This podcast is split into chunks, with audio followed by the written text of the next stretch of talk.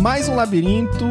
Na verdade, Franco, eu fiquei pensando esses dias de como é que eu faria uma introdução legal para esse podcast, sabe? Toda vez eu falo mais um labirinto, mas desde o primeiro eu falo mais um labirinto. Então parece que ele sempre existiu, né? O que é algo meio bizarro, cara. Eu preciso pensar ainda numa entrada melhor para esse podcast. Como é que você tá, Franco? Beleza? Beleza, eu, eu agora fiquei na dúvida, porque eu pensei que isso ainda não era a introdução e o João não vai cortar isso e vai sair, Não. mas eu tô muito bem.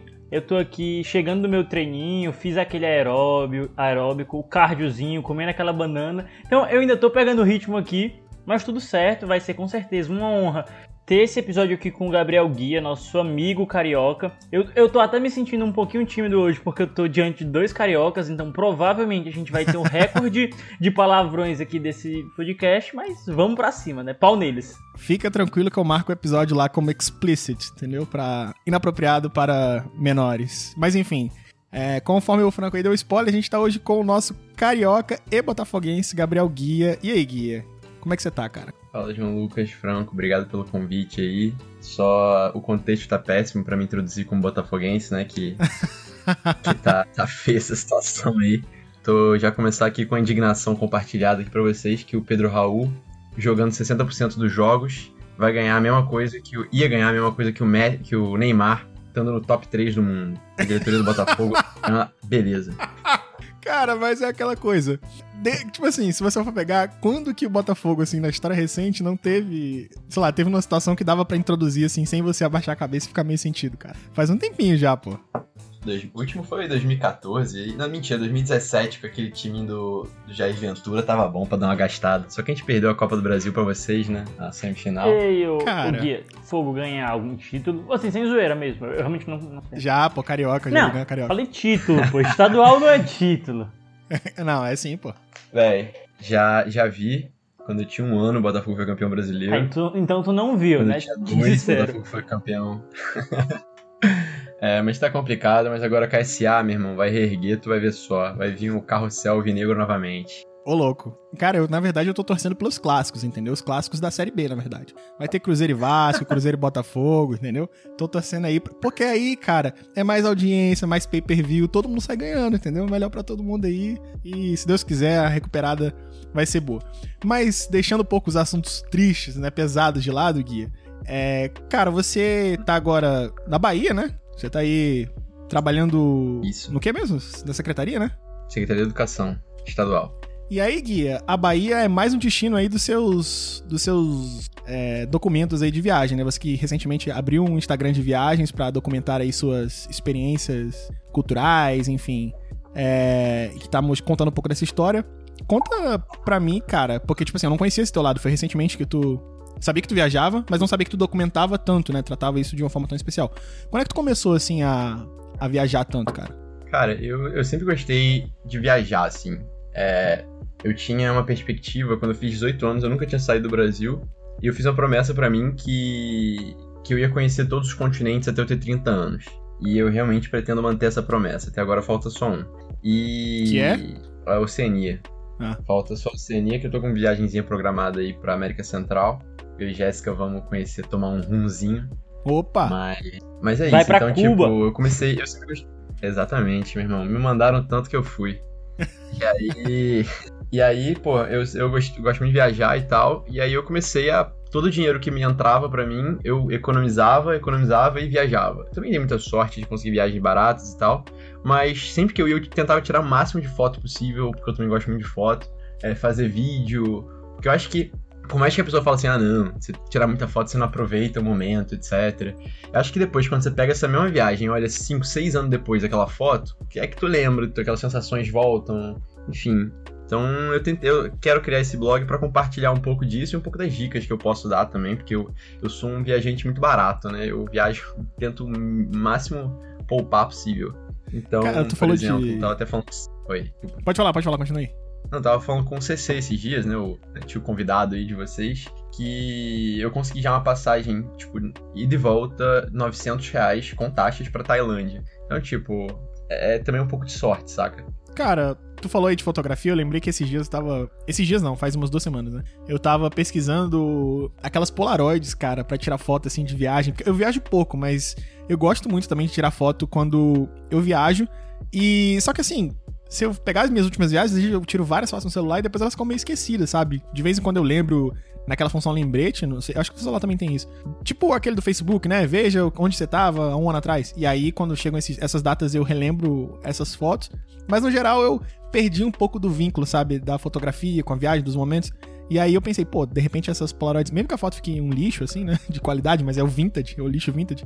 É, de repente vale a pena comprar uma parada dessa. Tu, tu chegou a Tipo assim, tu usa fotografia como hobby ou tu já chegou a se especializar, sei lá, procurar algum curso, alguma coisa? Porque tem gente que faz, né, pra fazer um negócio mais legal de viagem, assim. É, não, eu realmente, eu, eu, é, sempre foi hobby para mim. Era, era para mim, eu nunca tirei fotografia para os outros. Então era. Eu tirava para eu lembrar dos momentos. Tanto que acho que eu posto são algumas ou, ou outras que saíram mais, entre aspas, instagramáveis, assim. Mas eu tenho muita foto que é de momento, de pessoas e tal, que eu, que eu gosto, que eu nem acabo não publicizando. Então, tipo, eu nunca foi nada profissional, tanto que minhas fotos nem são grandes coisas. Você vai aprendendo com o tempo, né? Quanto mais você bate foto, mais você vai vendo o que, que vai dando certo, o que, vai dando errado e tal. E às vezes você tá andando no Instagram, você vai aqui no Reels, e aí aparece Sim. alguém te ensinando uma dica que você nem, nem queria saber, mas tá ali, aí você aprendeu. então, é verdade. E eu, eu acho que essas Polaroids são bem legais, né, cara? Eu acho que é aquela coisa, né? Você simplesmente bate do momento e, e, já tá ali, e ela vai ser muito acessível toda hora. Eu comprei, inclusive, uma dessa pra Jéssica de, de aniversário dela, que ela gosta muito de fotografia também. E ela é usável para tudo. Pena que o filminho dela é caro. É, bem caro. Cara, e assim, viagem, tu até falou que arruma umas passagens baratas assim, mas na minha cabeça é um hobby bem caro, sabe? E aí eu queria que tu falasse um pouco assim, e aí perguntando assim, como alguém completamente leigo, né? Não entendo nada de viagem. Eu viajo muito pouco, até porque eu sou uma pessoa consumista, então eu gosto muito de ter coisas. E o que eu economizo é geralmente para comprar alguma coisa nova. E isso acaba limitando meu orçamento para fazer viagens, né? As viagens recentes que eu fiz foi só para congresso ou campeonatos, tipo CBD e tal, essas coisas. Mas enfim, Cara, qual é a principal diferença, assim, do cara que viaja dentro do Brasil para fora do Brasil? Porque às vezes eu vejo, ah, é barato viajar se o cara também pegar, sei lá, um mochilão fizer um mochilão pra lá e gastando pouco e ficando em hostel, etc. Sempre tem um jeito de você fazer uma viagem ali meio baixaria, gastando pouco. Mas tem, tipo assim, tem as formas baratas também você viajar aqui dentro do Brasil e de carro. Eu sei que tu já fez algumas viagens de carro, etc. Quais são as principais diferenças, assim, de você, na, que, na questão método, né? Forma de viagem, de você viajar dentro e fora do Brasil, viagem internacional? Cara, eu acho que uma viagem internacional ela requer muito mais planejamento em geral. Até porque você tá levando seu cartão de crédito, que você vai ter que pagar às vezes IOF para ficar usando, então você tem que se planejar para comprar dólar, por exemplo, ou dependendo se for para Europa, euro, ou dependendo de um outro país, é, é, talvez aqui na América Latina já comprar direto, mas nem sempre vale. Enfim, eu acho que é uma questão de planejamento. Viagens internacionais é muito difícil simplesmente cair de cabeça e vambora e é isso, porque geralmente isso vai sair muito caro. Porque a passagem aérea também é mais cara, é... enfim. Então, acho que quando você vai, caindo, vai cair de cabeça assim no Brasil, é um pouco mais barato em termos de planejamento. Você não precisa ficar, tipo, ligando pro seu cartão de crédito pra, pra falar assim, ó, vou estar tá viajando de tal, tal data, tem que aceitar, ou pagando spread, pagando o IOF, pagando qualquer coisa que o seu banco vai te cobrar, saca? É, então, eu acho que em termos de custo, viajar no Brasil costuma ser mais barato. Mas nem sempre, porque o Brasil tem muito lugar muito caro, né? Eu vejo propriamente Salvador, o, é, o Rio de Janeiro, isso realmente caro para turista. É, aqui em Salvador mesmo também é caro. É, enfim, mas acho que é tudo do que você quer fazer, sabe? Eu acho que mesmo que haja uma ideia de que viajar é só para rico, é viajar para quem tem dinheiro, viajar, quando você coloca você tem para dar certo, você tem que ter como objetivo, saca? Tem que ser tipo, olha, meu planejamento vai ser para isso. Se o seu planejamento é para comprar um iPhone novo, beleza, é uma coisa. Claro que a gente tá falando das pessoas que são mega ricas que não tem problema de dinheiro, né? Ah, tô nem aí, eu vou comprar isso, eu vou fazer minhas três viagens anuais pra Europa e acabou. Então, quando você não você tem uma capacidade financeira limitada, é questão de foco, sabe? Tipo, do jeito que você falou que você gosta de coisas mais materiais, de ter objetos, etc. A minha é um pouco mais voltada para viagem. Então todo o meu planejamento é para isso. Um exemplo, toda vez que eu, eu estagiei é, em dois lugares ao mesmo tempo durante a faculdade, ainda todo, todo carnaval, feriado, qualquer que seja, eu trabalhava com, com a minha família. Então eu tirava um dinheiro. Então todo o dinheiro que eu juntava nesse tempo inteiro, então tipo, às vezes eu ficava um ano e meio, dois anos trabalhando, eu tirava aquele dinheiro e, e usava para uma viagem, sabe? Tipo, o meu intercâmbio quando eu fiz pela faculdade foi com meu dinheiro, meus pais não me deram dinheiro. Então, é, eles me ajudaram uma partezinha só, mas, tipo, foi basicamente trabalhando com aquilo. Então é questão de foco, sabe? Ah, eu quero que seja para aquilo. Então eu, por exemplo, não troquei de celular durante quatro anos. Eu fiquei com o mesmo celular durante quatro anos para poder é, é, bancar uma viagem que eu queria, sabe? Sim. E eu acho que é, é, é questão de planejamento. Então tu meio que faz uma meta, tipo assim, tu guarda dinheiro independente do destino e espera uma oportunidade boa aparecer e aplica esse dinheiro. Tu meio que tem um fundo separado para isso e vai aplicando conforme a oportunidade aparece. Exato. Então é realmente assim, tipo, por exemplo, vou dar um exemplo. Em 2019, eu tava em casa, tinha acabado de formar. Aí eu tinha feito uma viagem de, de pela Bahia aqui, é, de carro, fui do Rio pra Bahia de carro com três amigos meus, a gente fez a Chapada Diamantina. Voltei, aí eu tava, cara, agora eu vou ficar um mêsinho sem procurar emprego, que eu quero descansar um pouco mais, né? E depois eu começo a procurar alguma coisa. E aí, do nada, surgiu uma passagem, eu paguei 800 reais e de volta pra ir pra Montreal. E eu tenho uma amiga em Montreal, então eu nem paguei hospedagem lá. E aí eu fui, falei assim, pra viajar em um mês. Aí eu fui em março e, fui, saca? Então, tipo, era o dinheiro que eu tinha guardado, que deu pra bancar o que eu queria fazer e etc. Mas é isso. E eu acho que é, é questão de oportunidade mesmo. É, é sorte você também ter um pouco. Porque de achar uma passagem boa pro destino que você quer na data que você quer. Caso contrário, se for muito flexível, é muito mais fácil você achar passagem barata. Eu já me demiti de emprego para viajar, sabe? Então, hum, acho que é. Mas, mas é isso, sabe? Acho que é um, um luxo que eu me dei que, dependendo do contexto da sua vida, do, da, da, época da sua vida, não, nem, nem, nem digo pra sair fazendo que não vai dar problema, porque não, cada um tem, tem sua vida, né? Cara, e falando assim de. Tipo assim, uma coisa que eu penso muito é em termos de execução de viagem, de experiência mesmo. Porque quando eu vou, sei lá, vamos supor que eu não conhecesse o Rio de Janeiro. Eu vou lá, cara, vou marcar viagem pro Rio, que eu tenho muita vontade de conhecer. Daí eu vou, vou lá, ligo pra ti. E aí, guia, beleza? Cara, como é que é o Rio aí? Tipo assim, quais são os melhores lugares? Tu que mora, tu que tem um, sei lá, um conhecido nativo, tu vai pegar muita dica do lugar, entendeu? Tu vai conseguir ter uma experiência mais raiz, entre aspas, quando você tem alguém próximo. E aí na viagem internacional, eu nunca saí do Brasil, então tô falando assim por suposição. Mas às vezes o cara não tem essa, essa, essa, conexão, sabe? Como é que tu faz esse planejamento sem ter uma referência do local? Tu vai só nos padrõesões, então, cara, vou pra França, vou lá no Louvre, Torre Eiffel e já era? Ou tu tenta também pesquisar esses lugares mais. É, tipo assim, como é que fala? Subestimados, entendeu? Ou, tipo assim, fora do radar.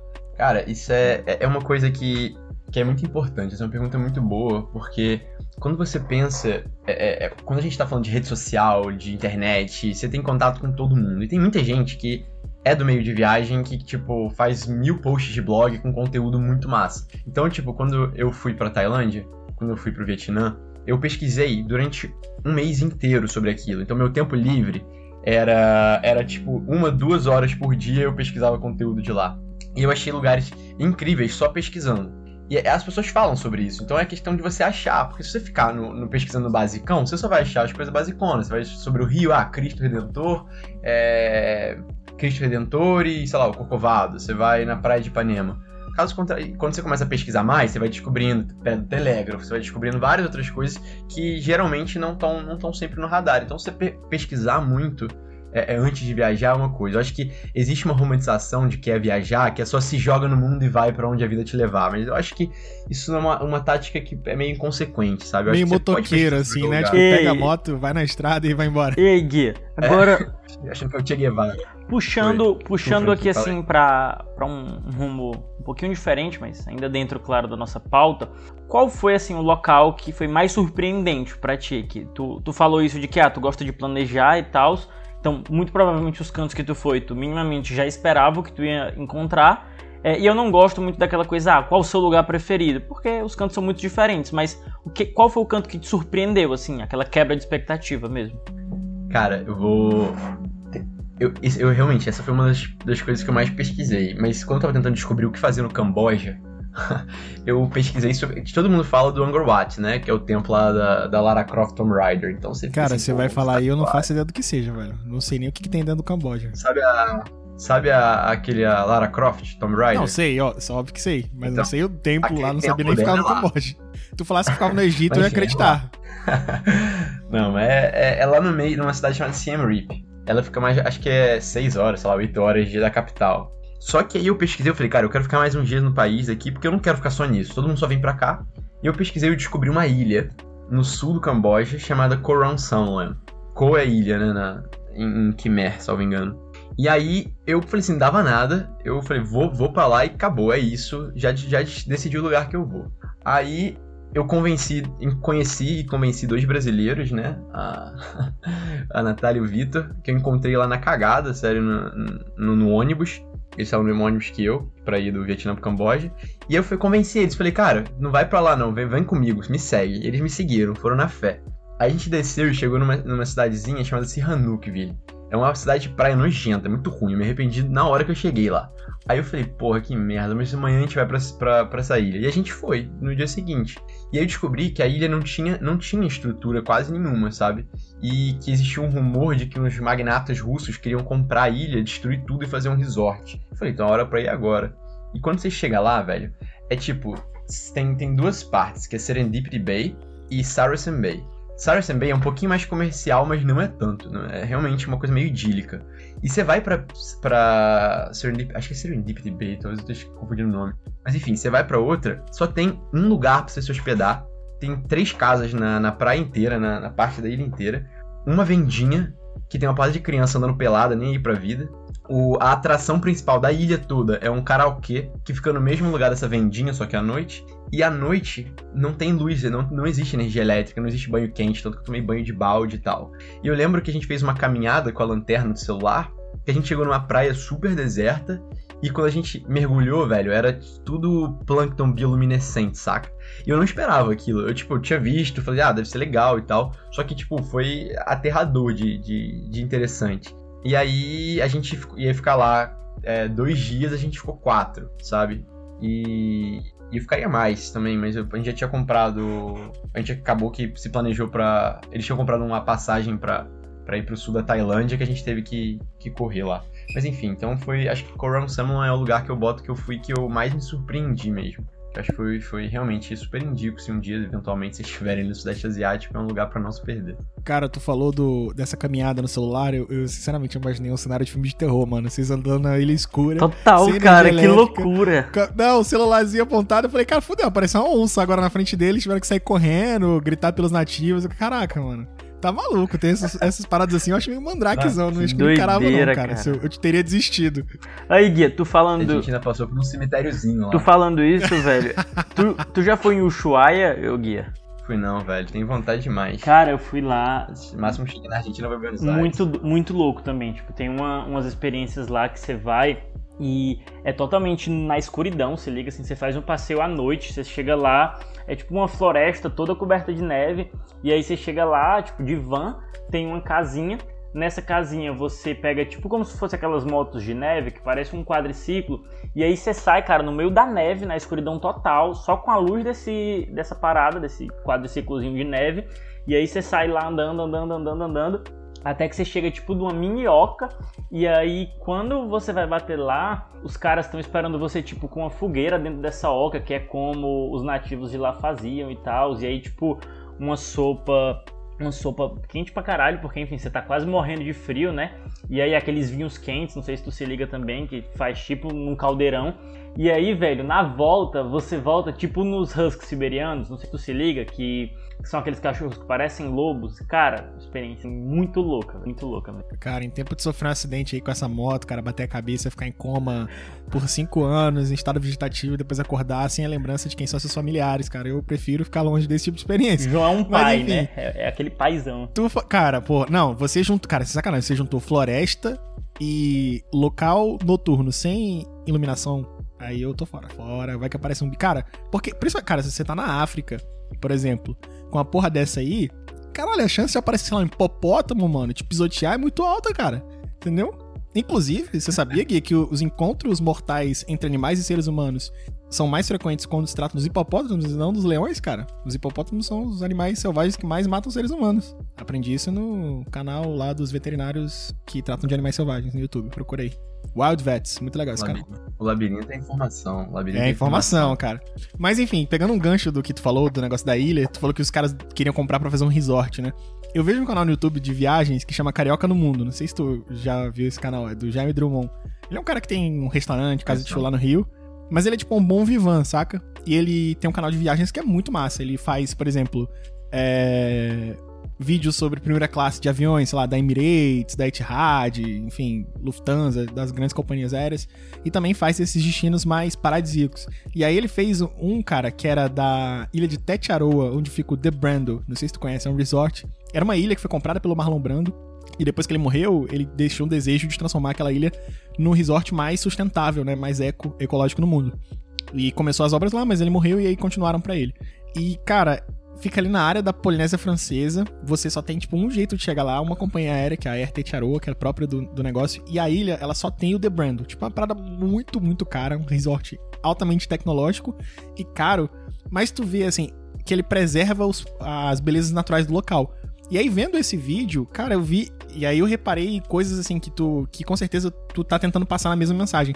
Que tem, tem lugar assim, velho, que você nem sabe que existe, mas que é tão incrível que parece irreal mesmo. Parece artificial o negócio, mas é feito daquele jeito. Se, se quem tá ouvindo depois procura sobre The Brand, sobre a ilha de Tetiaroa, é um atol, na verdade, não é nenhuma ilha. Cara, é sensacional. O Barack Obama escreveu o livro dele lá, vários artistas vão para lá, tipo, pessoas muito ricas, pra fazer um retiro mesmo, tipo, sem nada, desconectado de tudo. Lá toda a água que eles usam é, tipo, é reutilizável, né? Também eles desalinizam a água do mar, usam muitos geradores térmicos, é, usina eólica, cacete lá. Enfim, sensacional. Aí eu fico pensando, cara, quantas coisas dessa tem sem ser, tipo assim, sem ser preparada, né? Quantos The Brandles existem, mas num estado in natura, sabe? para serem descobertos, assim. Deve ter muita coisa por aí ainda. Tipo, tu, tu prefere, sei lá, buscar esses destinos mais alternativos? Ou tu gosta mais, assim, de ter um, umas facilidades, enfim, coisa perto, sei lá, se acontecer alguma coisa contigo, tu ter a segurança de ter algo mais ali, uma facilities, né? Não tem a palavra agora, mas enfim, ter as coisas mais perto de ti. Cara, até aproveitei que bom que a gente tá no podcast, tava usando a internet, já pesquisei sobre esse lugar, parece realmente paradisíaco, eu não conhecia não. não é bizarro, cara, é bizarro. Depois procura. Vou, vou aprofundar essa pesquisa. Mas eu, eu realmente acho que, cara, para mim, eu gosto de viajar porque eu gosto de ter contato com as coisas. Eu sou. Não é aquela coisa tipo, ah, vou viajar porque eu quero postar, eu quero dizer que eu fui e tal. Claro, tem lugar que você faz isso, porque também conhecer Paris, por exemplo, é uma, é uma experiência super legal. É, para quem gosta de história, cultura e tal, é um lugar super cheio de coisa. Mas eu, particularmente, eu sempre priorizo é, locais que estão meio fora da rota convencional. Então, só para compartilhar para vocês, tipo, hoje o meu sonho de destino é a Mongólia. Eu tenho muita vontade na Mongólia.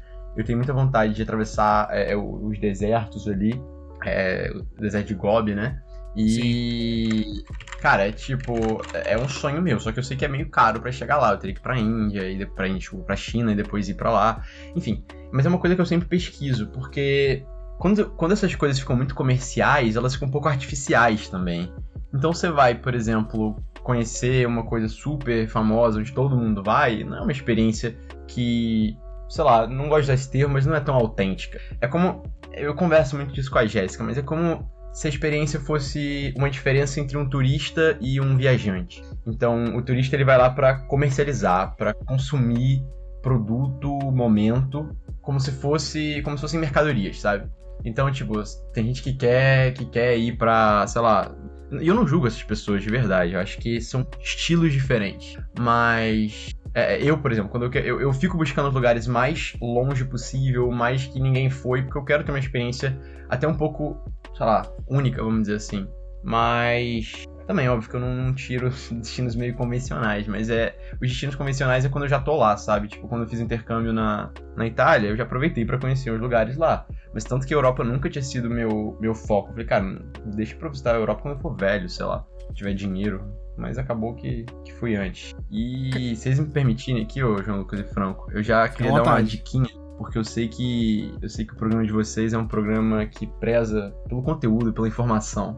Exatamente. Então, para quem para quem quer viajar, eu indico aqui, ó, vou indicar três aplicativos que você pode ter no seu celular que vão ajudar muito nisso aí. O primeiro deles é o Skyscanner, que é para achar voo barato, você tem a oportunidade de buscar tipo do seu lugar, você tá em Fortaleza igual vocês. Aí você coloca Fortaleza para qualquer lugar do mundo em qualquer data do mês mais barato. Ele vai te mostrar, sei lá, você pode ir para qualquer lugar do mundo quanto sai, sei lá, pra Argentina, pra, pra sei lá, pra Paris, enfim, para qualquer lugar que você quiser e ele mostra o mês mais barato, enfim, é bem legal. E os outros dois, que são na verdade aplicativos de alerta, é o Melhores Destinos e o Passagens Imperdíveis. aí você baixa os dois, eles dão dica de passagem aérea, dica de milhas, dica de local, enfim, é, são, são muito bons eles. Eu acho que eu, as maiores passagens aéreas que eu já achei foram por esses aplicativos. Cara, tu, tô falando assim, é, eu entendi meio que tu preza muito pela experiência do local, assim, né? Tu falou até, por exemplo, atravessar o deserto de Gobi lá. Quando eu penso em viajar, e é experiência pessoal, né, próprio, e o Franco vai até poder falar um pouco, já que ele viajou bem mais que eu, como eu falei, nunca saí do Brasil, minhas viagens foram todas internas. Mas quando eu penso em viajar, pelo menos o que eu busco mais é, é o choque cultural, sabe? Muito mais do que a experiência, sei lá, de achar uma praia irada ou, sei lá, uma montanha incrível. Muito mais do que o visual é o, o feeling ali, sabe? A vivência do negócio. Por isso que talvez eu preferisse estadias longas em locais mais movimentados, para eu sentir mesmo como é que a pessoa dali vive. Principalmente que eu vejo muito, claro, consumo assim dessa cultura pocket, né, o que eu recebo aqui pela internet, pela TV, enfim, etc. E isso já me fascina muito, né? Saber que, cara, tem uma pessoa que nasceu do outro lado do mundo, aprendeu uma língua diferente, uma cultura diferente, e ela tem uma mentalidade diferente por conta disso, sabe? Quanto a geografia, ela molda quem a gente é enquanto ser humano. E eu tenho vontade de desbravar um pouco isso e muito mais conhecer coisas novas e pessoas novas do que estar nesses lugares. Talvez a internet tenha tirado um pouco desse meu ímpeto, porque hoje em dia é muito mais fácil conhecer uma pessoa de fora, enfim, trocar uma ideia, saber como é e, tipo assim, conversar contigo e saber como é que foi lá a tua experiência num canto tal, sabe? Supondo que tu fosse de outro país, por exemplo. E aí, talvez, sei lá, isso substitua esse espaço que as, as viagens teriam no, no meu coração, digamos assim. Mas tu, Franco, tu que viaja muito aí, o que, que tu que, que tu busca, assim, em viagens que tu. que te motiva a continuar viajando? Cara, acho que, assim, a razão central que motiva viajar é muito isso que o guia já falou e até mesmo que a tua própria pergunta introduz, né? Quando você viaja é uma forma de você sair da sua zona de conforto e você conhecer cultura e você outros idiomas, você entender formas diferentes de lidar com a vida, assim. É, tu mesmo falou que tem um apego muito grande a comprar e a fazer reservas para coisas ali mais de apego material. Não vou dizer que eu seja completamente desligado disso, mas acho que nesse sentido eu estou bem mais próximo do guia, que assim, sempre que eu posso concentrar os meus esforços em experiências de uma forma geral, isso vai além de viagens, mas principalmente viagens, são coisas que eu prefiro, sabe? Porque são coisas que ficam marcadas na minha memória é, por muito tempo. Inclusive, assim, eu fiz intercâmbio também, fui para Portugal e é, a experiência em si lá foi onde meu cérebro, assim, minha cabeça abriu completamente para querer viajar mais, para querer conhecer outras formas de viver a vida. De uma forma geral, eu não diria que eu não gosto em si de rotina, mas ao mesmo tempo eu não gosto de ter sempre aquela mesma rotina. É tipo, ok, ter alguma rotina por um certo período de tempo, mas passar períodos extremamente longos sem ter essa quebra de rotina, que no caso é exatamente isso que a viagem proporciona, se torna sacal para mim. Então eu diria que a viagem é uma forma de assim relaxamento mesmo. Eu não tenho essa coisa quase que profissional como o guia tem, de fotos com mais qualidade, de tantos registros, mas gosto realmente assim como um, um, passatempo e como uma forma de ter mais conhecimento de mundo, sabe? Eu sinto que é, todo dia quando eu estava no intercâmbio, assim, desde a sala de aula até mesmo no metrô, eu estava aprendendo alguma coisa nova e são coisas que eu trago até hoje, além mesmo do próprio network. Então, assim, é para mim viajar, se eu pudesse viver disso e conhecer os 190 países era algo que eu faria, sabe? E, Gui, falando agora do Rio, cara, que é a tua casa, enfim, de onde tu vem, de onde tu carrega aí tuas, teus traços, tuas características, já que a gente tá falando de povos e culturas, é. Uma coisa que muito que é comum para muita gente, e aqui no Ceará não é diferente, considerando assim que o Ceará é um destino turístico muito procurado no Brasil, muitas vezes as pessoas daqui não conhecem, né, as, os, os destinos para os quais os turistas vão, né? Não é tão difícil quanto parece encontrar uma pessoa aqui que, sei lá, nunca foi para Canoa, nunca foi para Jeri. O Franco deve conhecer alguém, eu conheço também. E, enfim, Aí no Rio, cara, tu conhece as coisas assim mais underground do Rio de Janeiro também? Tu já se preocupou em visitar o interior, enfim, esses destinos mais mais próximos de ti? Ou tu, de tanto tu olhar para longe, tu acabou esquecendo do, da, da tua casa, teu quintal? Vou fazer aqui uma revelação exclusiva aqui pro Labirinto. Ih, rapaz. Que é que eu, é, como eu não nasci no Rio, né? Eu conheço muito do interior do estado, que eu nasci em Resende. É, então, mas eu me apaixonei, eu me considero carioca de coração. E. Só que durante muito tempo eu fiquei no Rio, morando lá, sem ir nos lugares. Então, na própria cidade do Rio, eu não conhecia as coisas. Não conhecia o Cristo, não conhecia porra nenhuma. Até que, quando vários. Eu conhecia gente em viagem, e aí eu conhecia a pessoa, ah, eu moro no Rio, nossa, meu sonho é conhecer o Brasil. Ah, vai, fica lá em casa.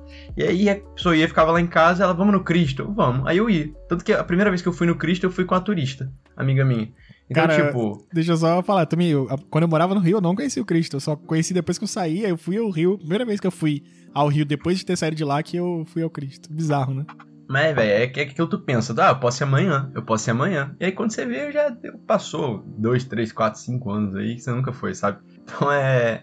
Mas eu conheço então muito do, do interior. Meus pais, meus pais gostavam de, de muito pra Angra, então a gente ia muito pra Angra ali, é, dar uma passada em Ilha Grande. Cabo Frio, meu avô tinha casa, então a gente ficava de todo, tipo, quando era pequeno, eu sempre ia pra lá, Búzios, Arraial. Então, a região praieira, assim, do Rio eu já conheci bem. É, Trindade também, que é uma maravilha, bem gostoso. E. Cara, só que. Oi, Eu diga conheço muito pouco, velho. Não, eu tava falando aqui, eu tava lembrando que eu conheço muito pouco.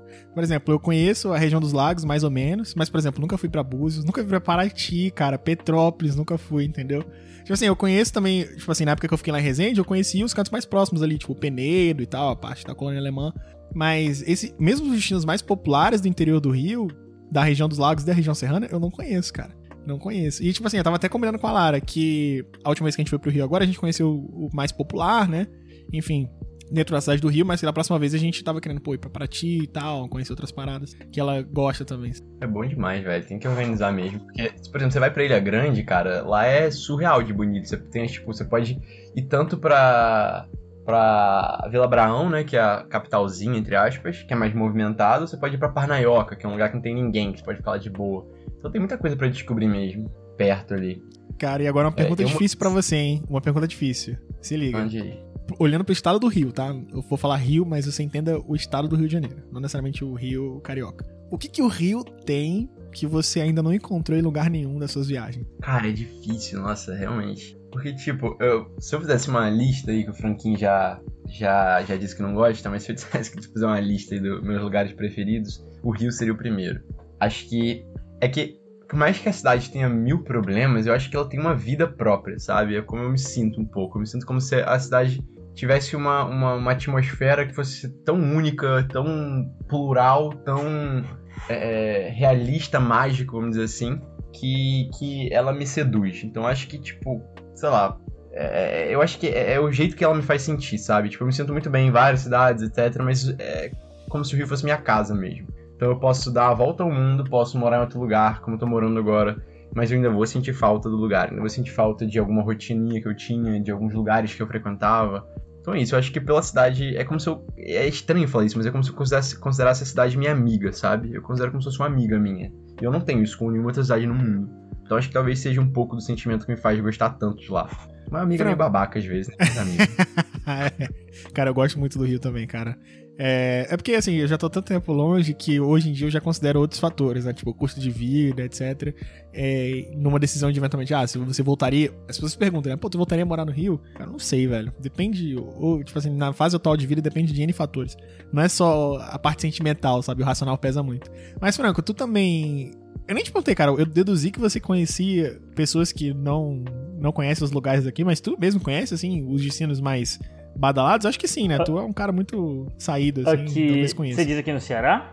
É, aqui no Ceará. Cara, por incrível que pareça, eu não conheço Jericoacoara, assim. Eu conheço outras praias, sei lá, Morro Branco, Aracati, Canoa Quebrada. Você que tá ouvindo a gente não é do Ceará, não é do Nordeste, recomendo fortemente todas essas praias, mas assim, Icaraizinho já montado. Nunca fui, mas recomendo, né? Não, tô falando das que eu fui, tipo, todas as que eu falei até agora eu Ah, fui. tá. Mas Jericoacoara e Icaraizinho já montada, nunca fui. Já planejei ir pra ambas, mas parece que tem um karma que sempre acaba dando errado. Tipo assim, eu já fui pra Parnaíba, que, às ve- que é no Piauí, que às vezes a galera faz como o destino seguinte a Jericoacoara, mas não fui pra Jeri, sabe? Assim, é, é estranho e às vezes eu me sinto. Existe aquela vibe, né? De, pô, é, é muito viralatismo você conhecer lugares de fora e não conhecer os seus, mas eu penso que não, existe essa ordem, sabe, cara? Ah, no nada fim, a ver isso. no fim das contas, você tem que ir, primeiro, pra onde surge a oportunidade, mas de uma forma mais prática.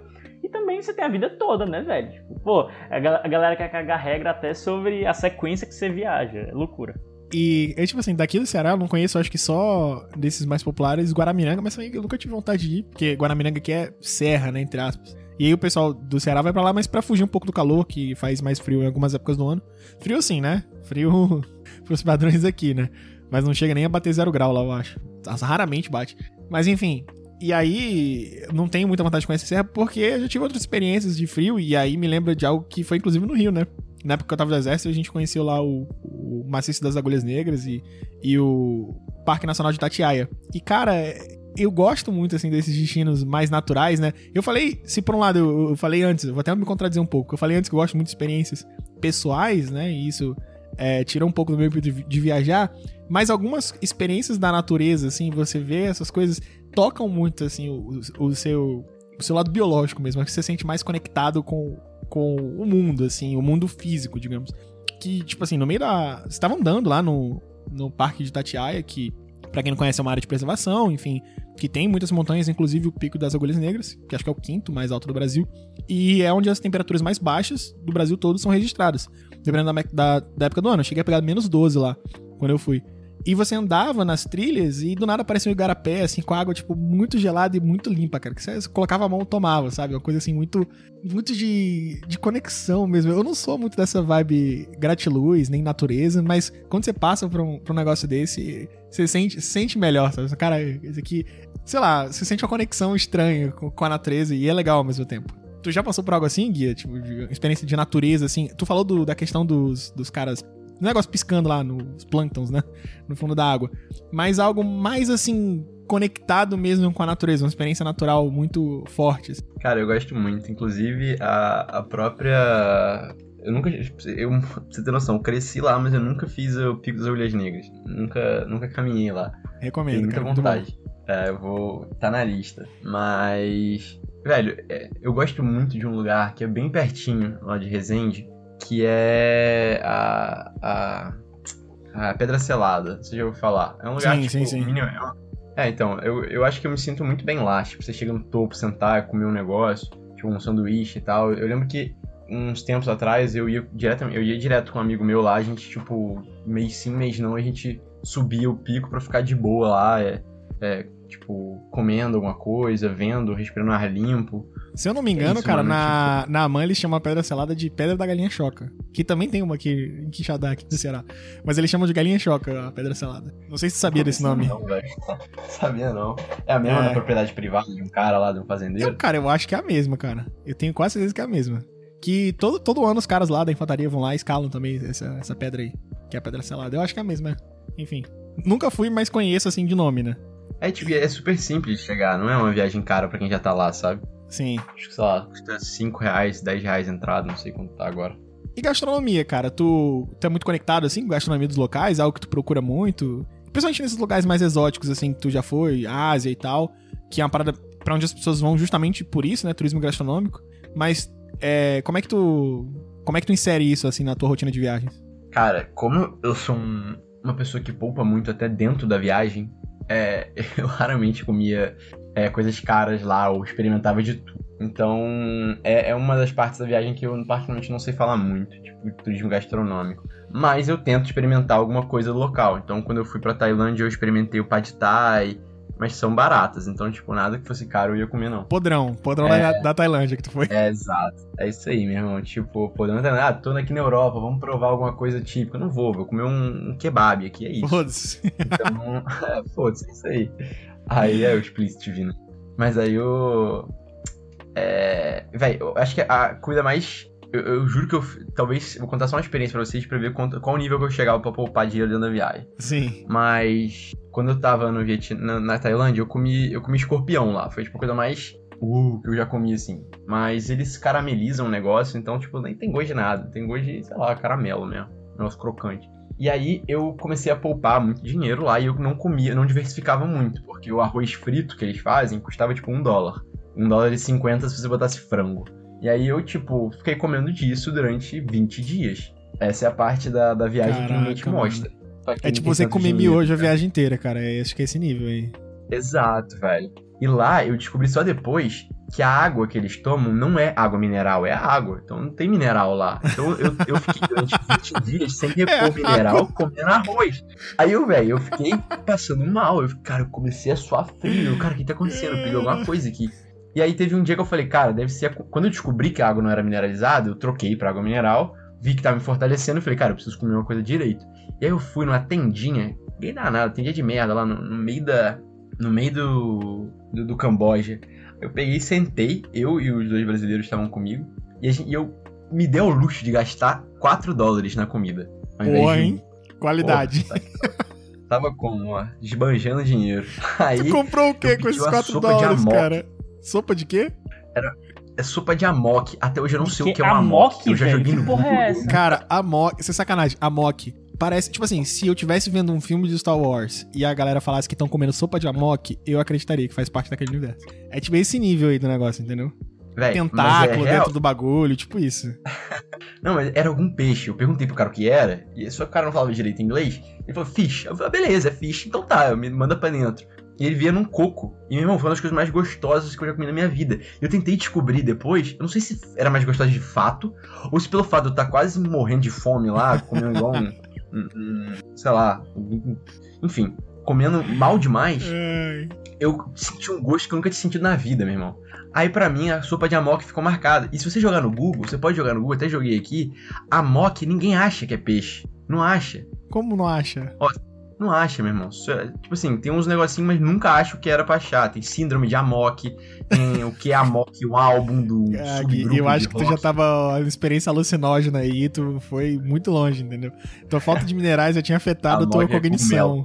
É, tu tinha tomado um chá muito doido aí, junto com a água desmineralizada, e aí tu ouviu errado. Mas, cara, que, que doido, que doido. Cara, Cara, que bizarro. tipo, parece aquelas experiências do Everest, que a galera come umas paradas muito, muito nada a ver, aí junta com a falta de oxigênio, o pessoal fica, tipo, muito na merda, sabe? Eu não sei se eu arriscaria comer uma parada dessa, assim. Assim, principalmente porque eu sou alérgico, né? Então eu tenho que ter uma seletividade maior do que eu como. Mas, caraca, cara, não sei não, hein? Não sei não, talvez eu passe super maior que tu. Não, mas era bom, velho, pode confiar. Era muito bom. Mas é o que dizem, que o melhor tempero é a fome mesmo. Então, devia estar tá bom pra caralho também por uma combinação de fatores. Cara, falando do teu Instagram, velho. Agora, tu fundou. Fundou, né? Tu abriu um perfil no Instagram agora pra compartilhar as experiências, enfim, falar um pouco do que tu tá falando aqui, mas com mais detalhes. É, e focado em cada destino lá no teu Instagram. Qual é o arroba mesmo? Fala aqui. Arroba Guia na Viagem. Arroba Guia na Viagem.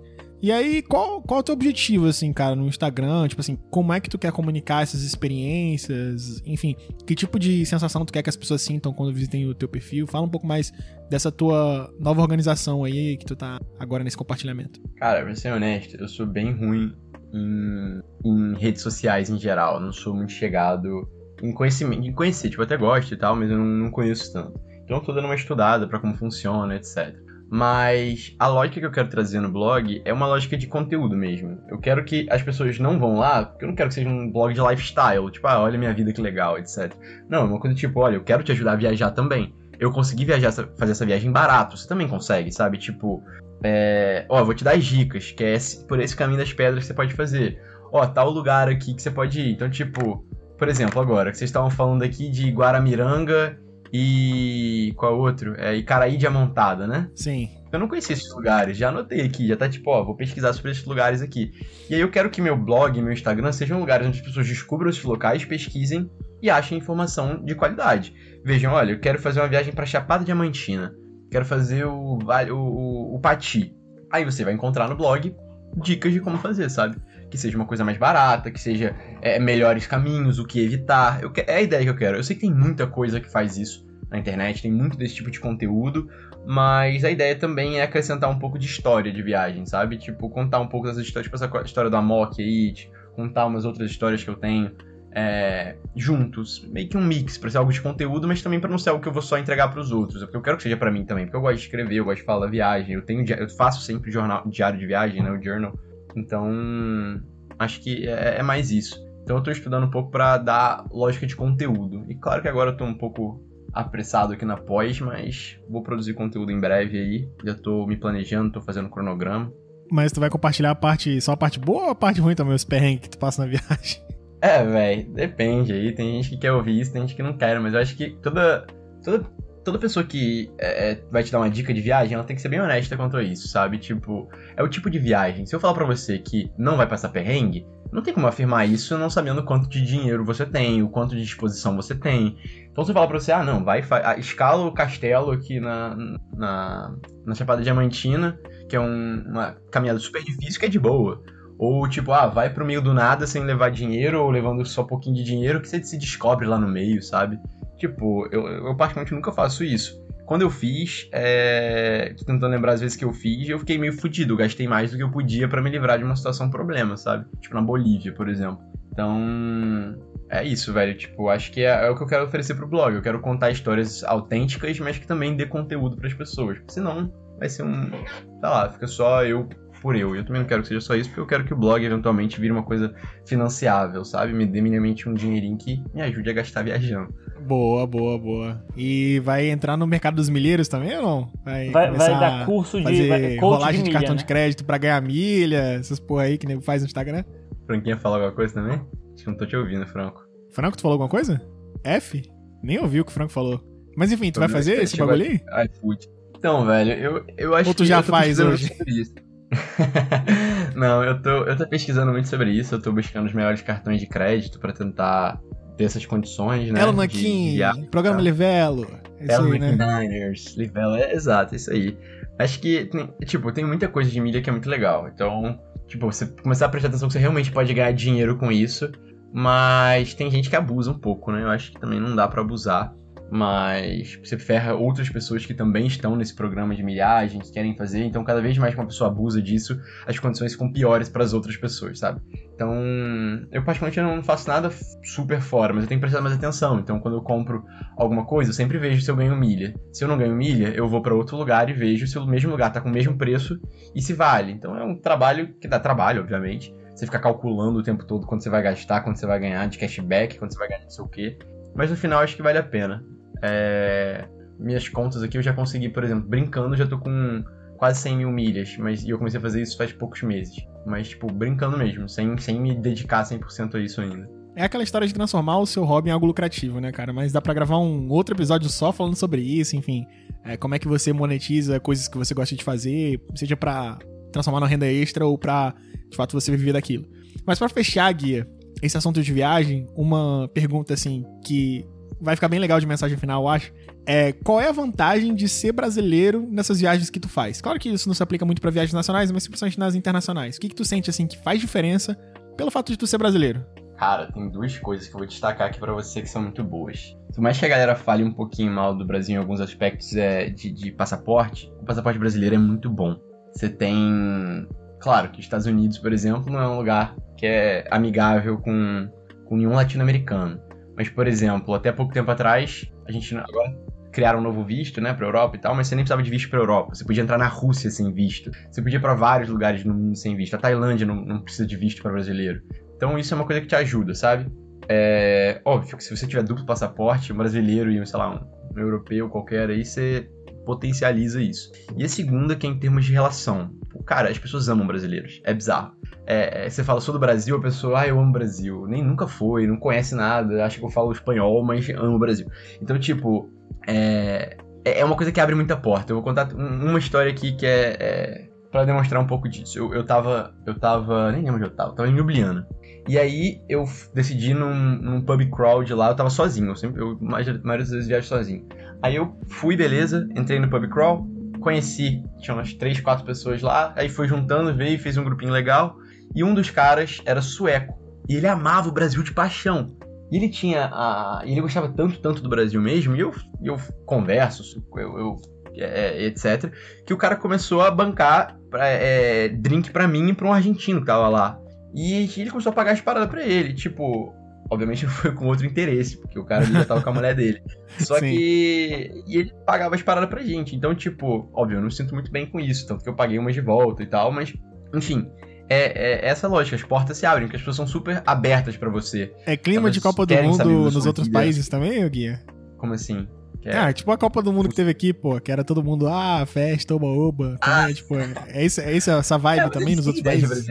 A vibe, não, nos outros países não, mas a vibe que eles têm do brasileiro é essa. Então, se eu não, sou brasileiro. Sim, com os brasileiros, lugares, no caso. É, sim, exato. Eles acham que a gente é um povo muito feliz, que a gente é um povo que gosta de divertir, que gosta de, de pô, tocar o foda-se. Então, geralmente isso abre muita porta. E Claro que não é sempre assim, você também tem que ser uma pessoa mais aberta para conversar e etc.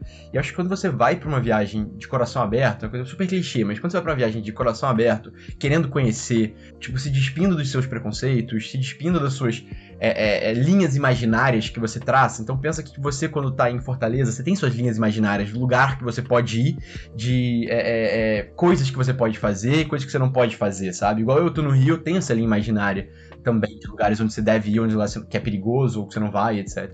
Quando você viaja, você se diz, você se, se, se livra de tudo isso. E quando você tá mais aberto para conversar com as pessoas, é que você conhece, essas pessoas vão ser simpáticas com você de volta na maioria das vezes.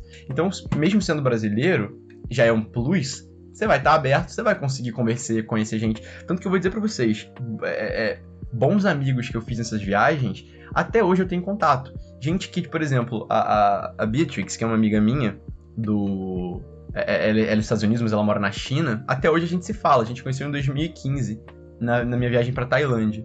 A gente ficou no mesmo hostel, é, viajou na cagada, no mesmo avião, um do lado do outro, pra você ter noção, pra Vietnã. Fizemos as mesmas trilhas no Vietnã, ficamos amigos até hoje. Ela foi pro Brasil me visitar. Quando eu fui pros Estados Unidos, eu encontrei ela. Então, tipo, é uma parada que você faz amigos pra vida, muitas vezes, sabe? E a gente que, quando você tá viajando, você tá fora do seu, da sua zona de conforto, essas pessoas se abrem. É igual o Franco falou do intercâmbio. Tenho certeza que no intercâmbio ele fez grandes amigos lá, porque tá todo mundo meio fudido. Ah, tô jogado aqui, o que, que eu vou fazer? Aí você busca, uma, porque o ser humano sendo alguém sociável, você busca alguém. Essa pessoa vai te dar, vai te dar, sei lá, atenção, vai ser seu amigo ali, vai fazer, vai compartilhar planos, mesmo que seja uma noite só, velho. Mesmo que seja uma noite só, você saiu com aquela pessoa, foi no bar, bebeu todas, não lembro o nome dela depois, mas é isso, você viveu aquilo, etc. Tem gente que vai pra frente, tem gente que não, enfim. Acho que é, é, é, é Você sendo brasileiro é um plus, mas você tem que estar aberto para esse tipo de experiência. Cara, irado, irado demais, velho. É, conversando contigo, com certeza me deu muito mais vontade de viajar. É, não para essas experiências malucas aí de locais que não tem eletricidade, ser cercado por florestas. Pô, me leva Porque eu não quero ter um encontro. É, um encontro fortuito com um animal selvagem. Eu prefiro passar minha vida. É tipo safari, velho. É uma parada que, tipo assim, cara, por favor, não. Passa longe de mim. Mas enfim. É, cara, eu, tipo assim, a, algo que eu já tinha e conversando contigo confirmou é que realmente tem muita coisa para ver, muita coisa para conhecer, tanto de lugares quanto de pessoas e assim, tendo a oportunidade, e eu espero que eu tenha mais oportunidades no futuro, tanto de, de tempo quanto financeiras, é, certamente eu vou, vou conhecer mais. Sair do Brasil um pouco também, conhecer outras culturas, mas também mergulhar um pouco nos destinos que eu ainda não conheço daqui. Franco, considerações finais? Cara, prazerzão falar aí com vocês dois. Muito obrigado pela presença, Guia. É, cara, eu já sou fascinado por viagens também. Meu objetivo não é tão direcionado assim é, dos cinco continentes, é aquela vibe 30 antes dos 30. Espero conseguir aí, já tô mais ou menos na metade, com 21, então acho que, acho que vai dar certo. Com certeza a gente tem que fazer alguma viagem com experiência maluca dessa aí, cara. Vai, deve ser muito irado viajar contigo. E já fica o convite aqui para tu voltar no nosso podcast outras vezes, falar sobre assuntos que tu manja também. Inclusive a gente pode fazer no futuro um só sobre a América Latina, que é algo que tu manja demais, eu sei que tá na tua alma, e também para tu contar pra gente aí da, da tua viagem para América Central. Valeuzão, velho. Guia. Tá contigo aí tuas considerações, eu cara. Perdão, tava me, me apressando aqui. Mas eu que agradeço o convite de vocês dois. É sempre um prazer, né? Trocar ideia aí com, com vocês. É... Então, espero voltar pro Ceará. Tava planejando outro dia voltar aí, que a gente poder tomar uma cerveja, eventualmente quando, quando normalizar, principalmente, né? Mas é isso, velho. Eu quero que eu quero voltar aqui nesse podcast, adorei a nossa conversa, falar de outras coisas também, que eu não sou só um rostinho de viagem. Mas mas é isso, velho. Agradeço de novo vocês e parabenizar o trabalho que vocês estão fazendo nesse podcast, porque acho que a proposta é bem legal. Eu não sou muito de ouvir podcast, mas eu ouvi o de vocês todos até agora. Remarca Valeu, aí do cara. CC, que pra mim foi, foi fenomenal também. Obrigado, obrigado. A gente se esforça, cara. A gente se esforça e traz bons convidados também para melhorar a experiência de todo mundo, né? Tanto a nossa aqui, que a gente aprende, mas a gente aprendendo, as pessoas que, que nos ouvem também aprendem bastante. A gente sempre tenta trazer coisas diferentes, né? Nem só ficar uma coisa muito séria e nem só uma coisa muito é, leve, dar uma misturada de temas variados para que, enfim, todo mundo conheça sobre um pouco de cada, cada coisa que a vida pode nos oferecer. Primeira coisa, para quem tá nos ouvindo, siga o arroba lá, Guia na Viagem, lá no Instagram, que o Guia, enfim, como ele falou, vai começar a movimentar esse perfil, colocando as experiências dele, vai falar sobre algumas coisas que ele falou aqui também, e outras coisas novas que, enfim, se a gente fosse gravar um episódio para cada experiência do guia, com certeza a gente ia gravar vários episódios só com ele. E você que está nos ouvindo, se é a primeira vez, seja muito bem-vindo ou bem-vinda. Fica aqui com a gente. Se você está ouvindo pelo Apple Podcasts, tem a opção aí de avaliar das estrelinhas para o nosso podcast. E isso ajuda a gente a ficar bem ranqueado na plataforma. e a espalhar esse conteúdo para mais pessoas que queiram ouvir sobre viagens ou sobre qualquer um dos outros temas que a gente já gravou aqui e também sobre os que a gente vai gravar. Então, avalie aí o podcast que é muito maneiro e também funciona como feedback pra gente, né, no que a gente pode melhorar. Se você tem tá outra plataforma, é só seguir a gente para você receber as notificações dos episódios e saber quando a gente lança coisas novas. A gente tá tentando manter uma frequência semanal é, de novos conteúdos, com novos convidados, enfim, tem muita coisa boa ainda pra ser divulgada daqui para frente. E no mais é isso. Siga também nossas redes sociais, labirintopod no Instagram e no Twitter, que é onde a gente se comunica, lança novos episódios, faz uns clipes aí dos melhores momentos de cada episódio.